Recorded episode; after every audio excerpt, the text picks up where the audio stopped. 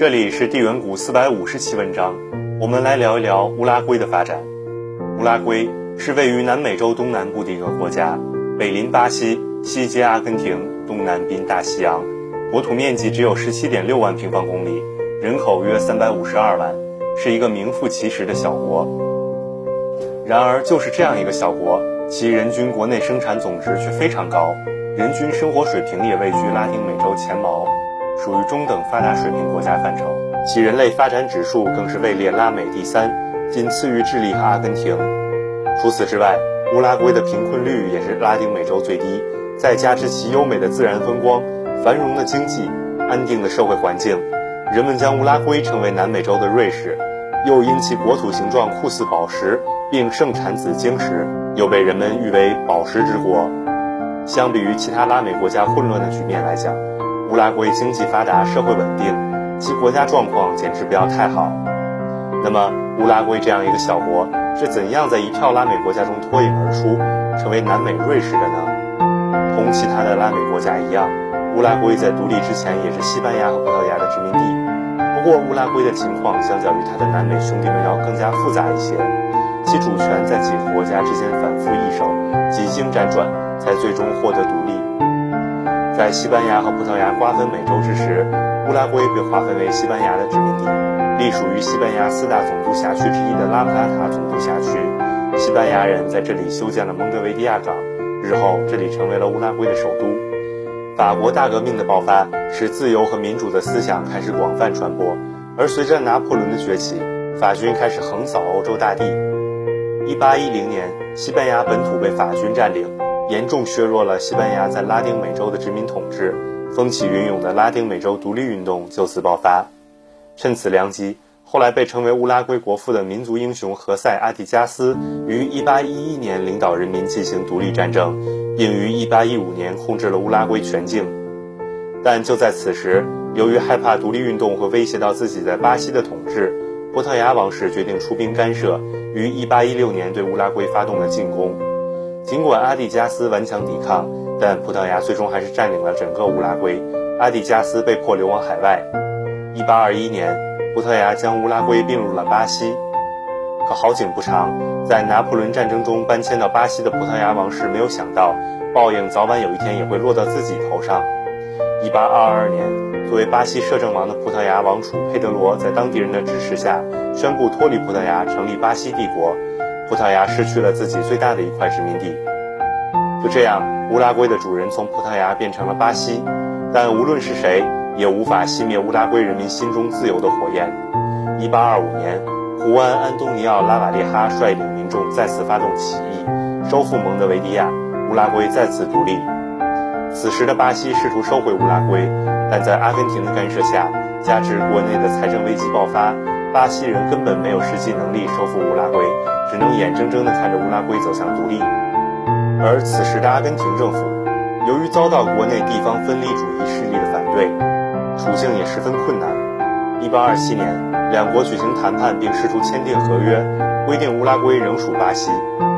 在乌拉圭的独立即将再次遭到覆灭之时，正在全球鼓舞的大英帝国登场了。英国人企图在南美地区扩大影响力。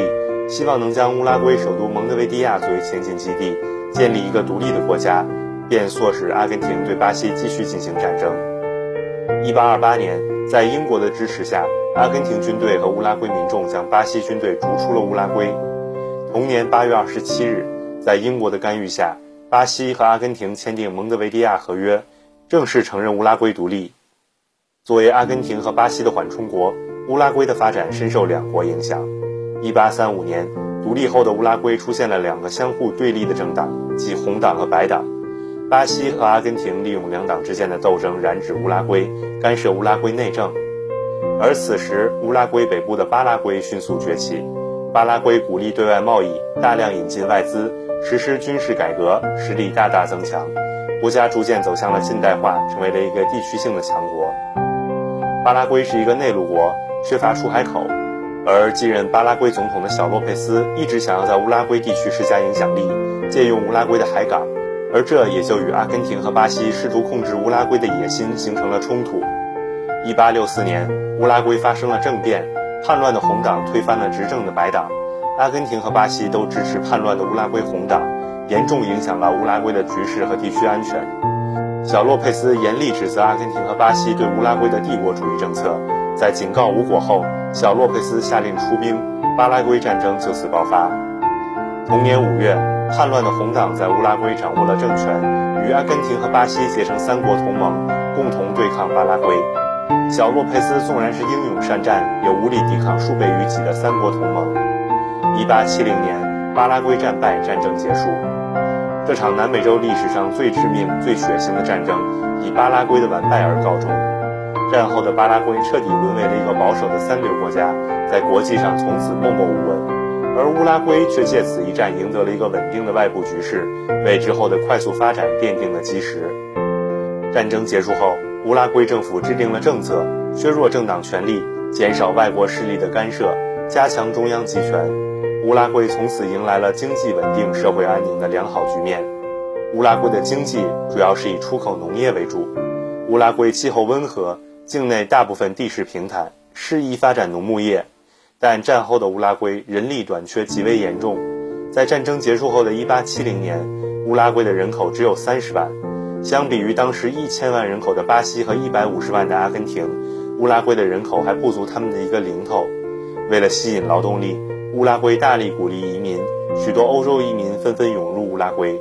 乌拉圭在二十世纪大量出口农产品到欧洲各地，借助农牧产品出口的巨大优势，乌拉圭走上了经济发展的快车道，迅速成为南美洲最富裕的国家之一。作为缓冲国，乌拉圭确立了中立地位。因而避开了频繁的军事政变和不当的经济改革，在其他的拉美兄弟纷纷走入混乱之中，乌拉圭也没有像其他拉美国家一样落入先富后穷的悲惨局面。在一战和二战中，远离战火的乌拉圭凭借粮食和木材出口，在短时间积累了巨额的财富。